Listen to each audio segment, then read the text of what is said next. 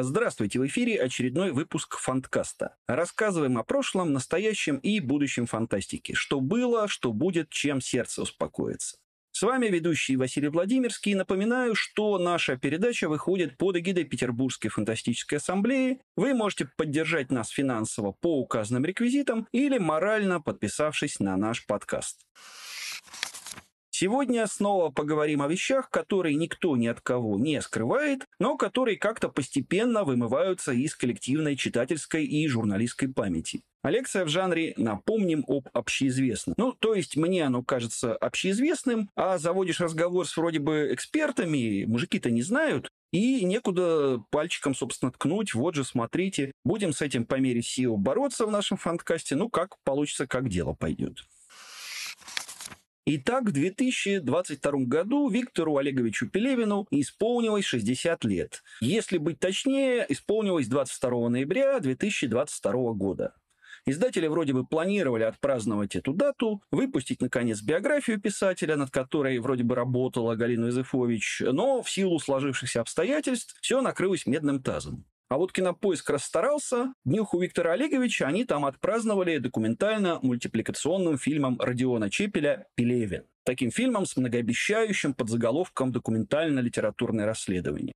Тут, конечно, стоит упомянуть, что за 10 лет до того, к 50-летию Пелевина, уже выходил полуторачасовой документальный фильм Бориса Караджаева. Назывался он «Писатель П. Попытка идентификации». Фильм более подробный, более информативный, но во многих эпизодах примерно те же люди на 10 лет моложе говорят примерно те же самые слова, что и у Чепеля.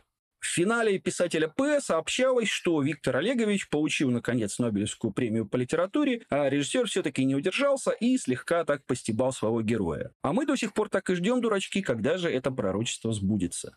Ну вот что типично и для обеих документалок, и для репрезентации Пелевина в медиа вообще.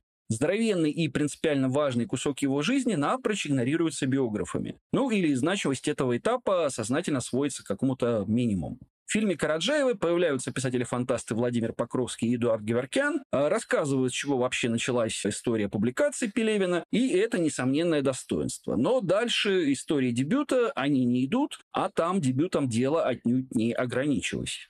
Иными словами, из биографии Пелевина выпадают целые куски, теряются существенные фрагменты. Почему выпадают? Ну, видимо, потому что противоречат э, какому-то сложившемуся мифу. Пелевин, Пелевинский велик. Вжух и сразу из кухонных метафизиков, из торговцев поддельными Нецки в престижные толстожурнальные авторы, а там и в великие классики земли русской. Без промежуточных остановок, без каких-то задержек. Хорошо, если кто-то еще помнит его книги, выходившие в Агриусе. А уж то, что было до Вагриуса, если вспоминают, то мельком так стыдливо.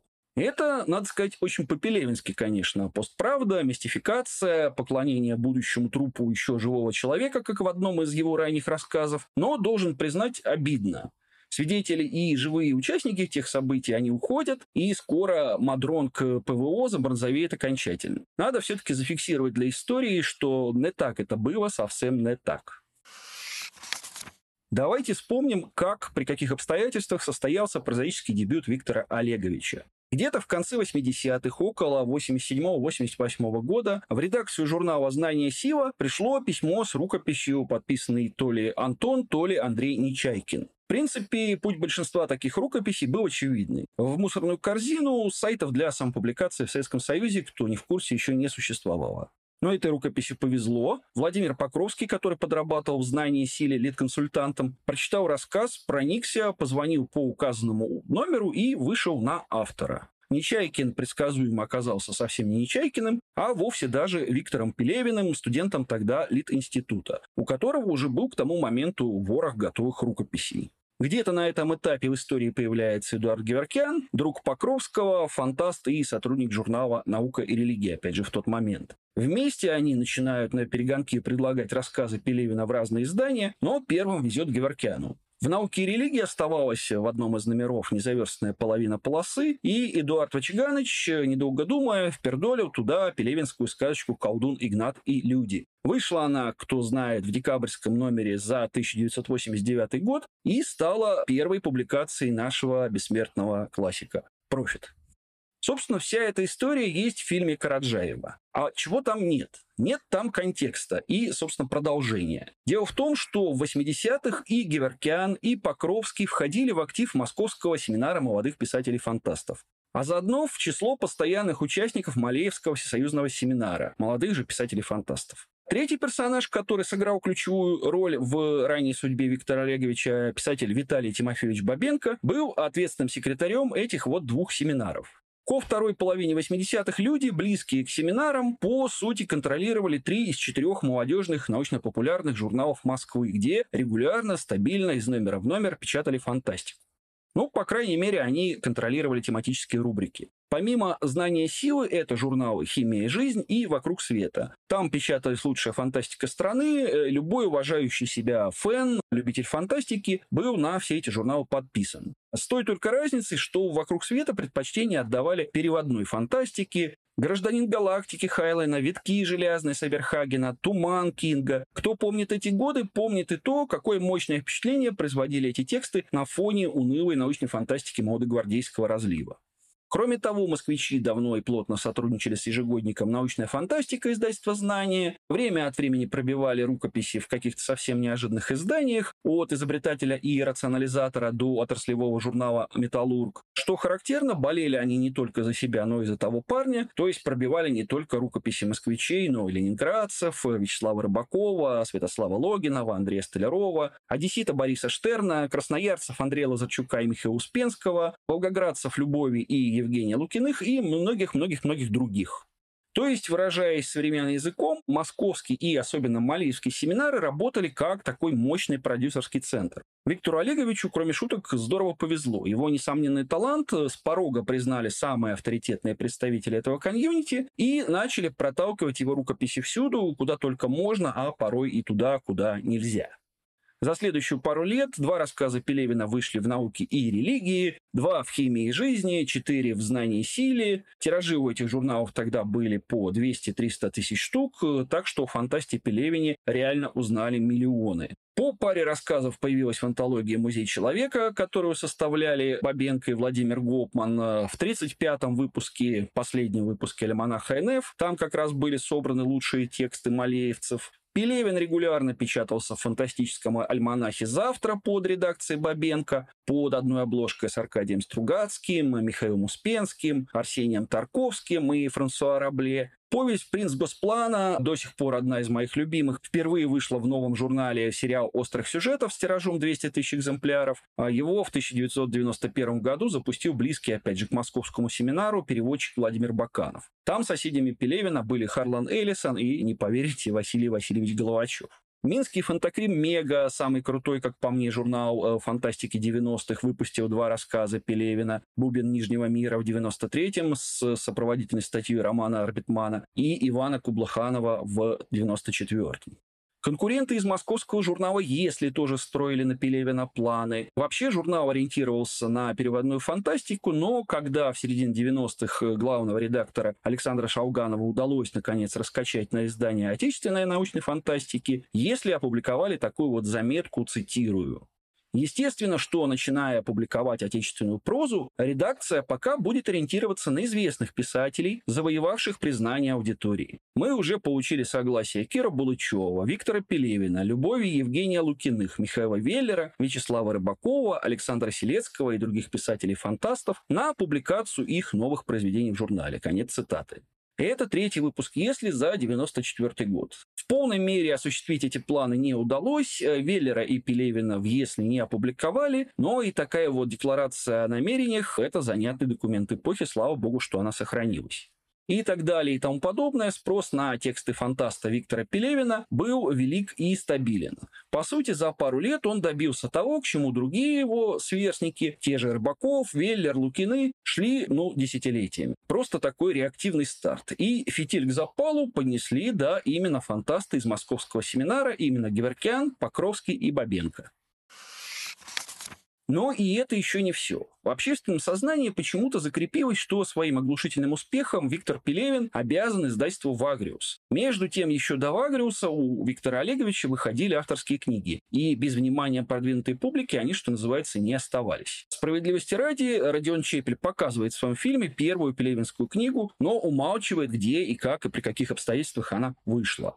Между тем, авторский сборник «Синий фонарь», включающий 20 с небольшим рассказов ПВО, появился в издательстве «Текст». А что такое текст? Это одно из первых, может быть, даже первое советское частное кооперативное издательство, созданное, не поверите, все теми же московскими фантастами в конце 80-х. Созданное с участием братьев Стругацких, если не ошибаюсь, с участием даже финансовым. Гонорары у самых известных советских фантастов копились, жили братья-соавторы скромно, вот и вложили в хорошее дело свои накопления. Во главе издательства стал упомянут уже неоднократно Виталий Тимофеевич Бабенко, ответственный секретарь Малеевки, ну и в 92 году э, выпустил «Синий фонарь» в серии «Альфа-фантастика», в той серии, где печатались Балучев, Стругацкий, Фазиль Искандер, Василий Аксенов и другие авторы, работающие в области литературной фантастики.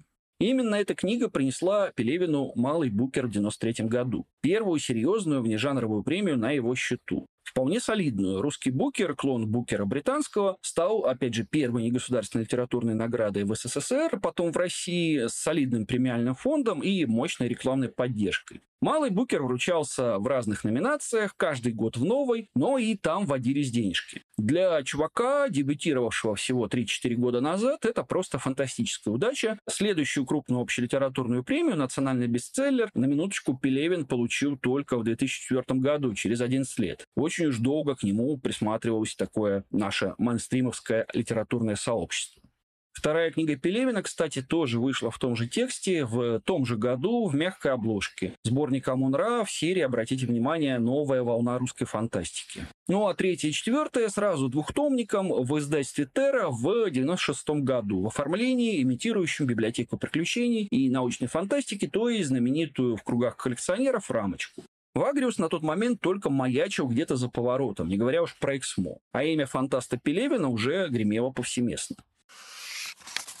Одна из ключевых составляющих пелевинского мифа – затворничество писателя. Ни на какие литературные тусовки он не ходит, с журналистами не общается, интервью не дает и так далее и тому подобное. Даже на вручении Насбеста десятилетия Пелевин якобы не пришел, а там победителю светила какая-то очень солидная сумма, 100 тысяч долларов, что ли. Ну, понятная стратегия, она хорошо работает. Но в 90-х все было иначе. И ходил, и участвовал, и даже произвел сильное впечатление на коллег-писателей. Правда, не текстами. В 1993 году Пелевин вместе с делегацией, опять-таки, московских фантастов приезжал на конвент Интерпресскон под Санкт-Петербургом и провел три дня в окружении писателей. Покойный ныне Андрей Николаев, э, Легостаев, один из двух отцов-основателей Интерпресскона, оставил даже мемуар о своей встрече с классиком. Позволю себе зачитать его тут полностью, благо текст небольшой.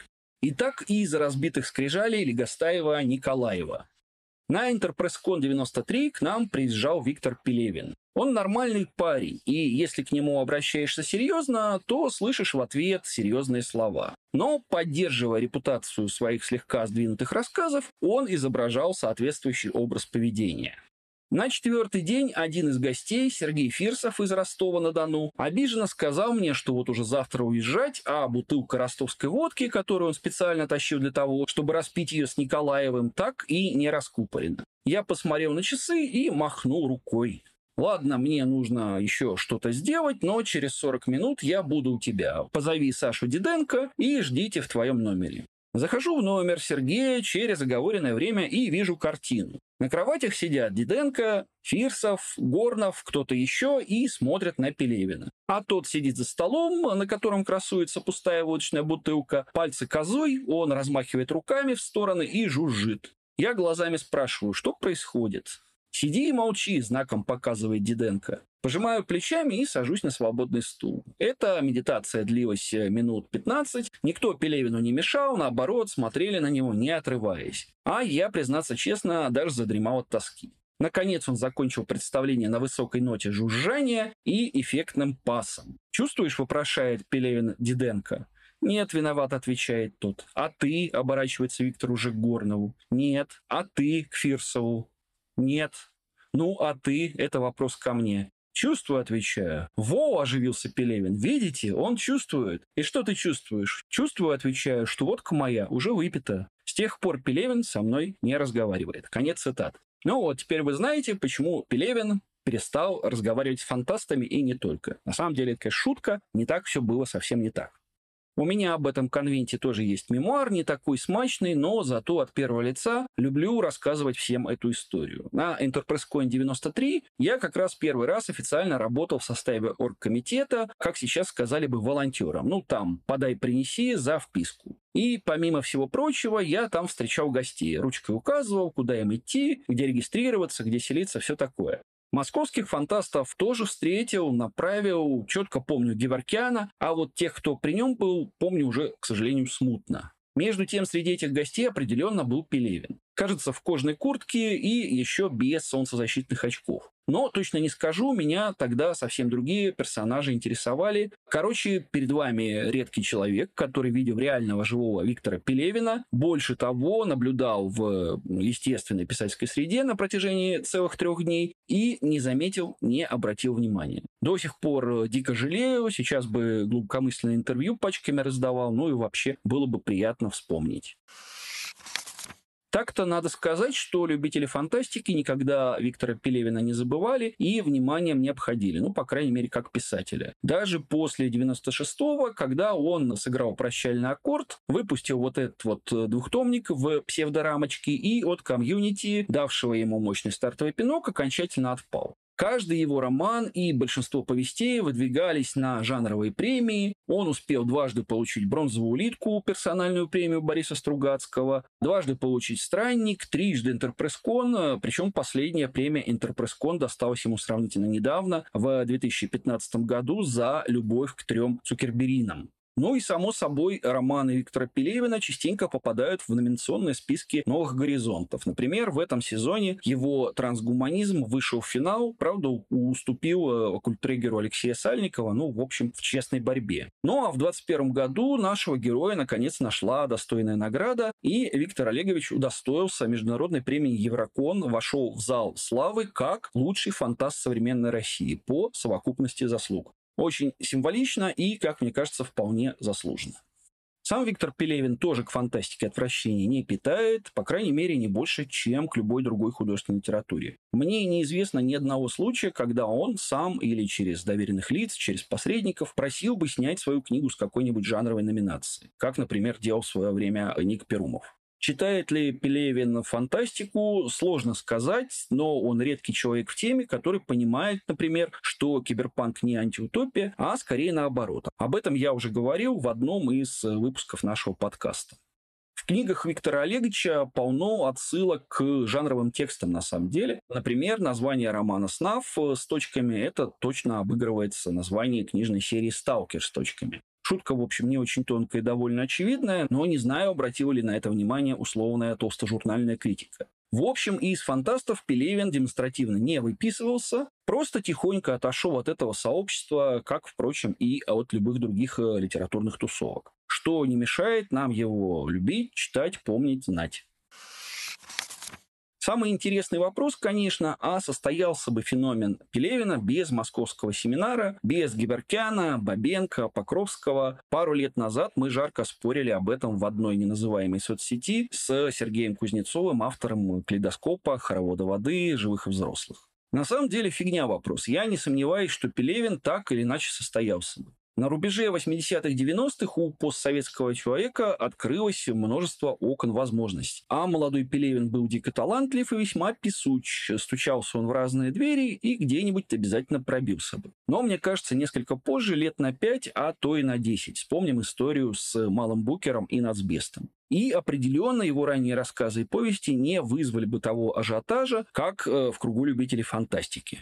Смотрите, фантасты готовы были носить рукописи Пелевина по издательствам, водить его за ручку в разные редакции, продвигать дебютный сборник на Малый Букер, писать о нем статьи и рецензии, еще когда никаких Generation P, Чапаевой пустоты и рядом не было. Продюсировать его, как я говорил, безвозмездно, то есть даром. Просто из спортивного азарта и из соображений посмотрите, какого клевого, талантливого чувака мы нашли. На рубеже десятилетий фантасты вообще вытащили из небытия, из э, пыльных архивов много клевых э, чуваков и чувих, правда, ни одного уровня Виктора Пелевина. Ну, по крайней мере, уровня известности Виктора Пелевина. А друзья-коллеги ПВО по другим тусовкам как-то не особо были к этому всему расположены. Ну, водить его за ручку, предлагать куда-то, продвигать. А кто готов, им некуда было его особо вести. Потому что, ну, товарищи, у нас еще не весь Солженицын опубликован, не весь Кастанеда переведен, а вы с каким-то принцем Госплана и верволками средней полосы. Ну ладно, типа возьмем рассказик на пробу, может опубликуем, когда очередь дойдет. А у фантастов были и возможности, и желания. Пелевин бы, конечно, и конвенциональным, традиционным путем в литературу пробился, но, мне кажется, гораздо медленнее.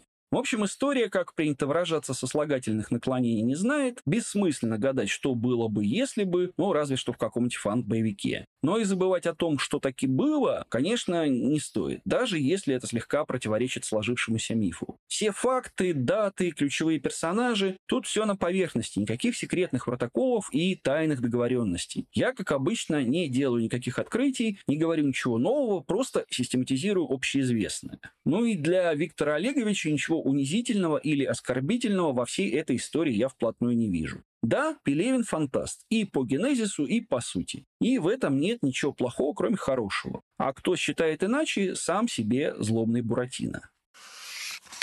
Это, пожалуй, все, что я вам хотел сегодня сказать. Извините за краткость. Напомню, что с вами был Фанткаст и ведущий Василий Владимирский. Не забывайте, не теряйтесь, подписывайтесь, донатьте и до новых встреч в эфире.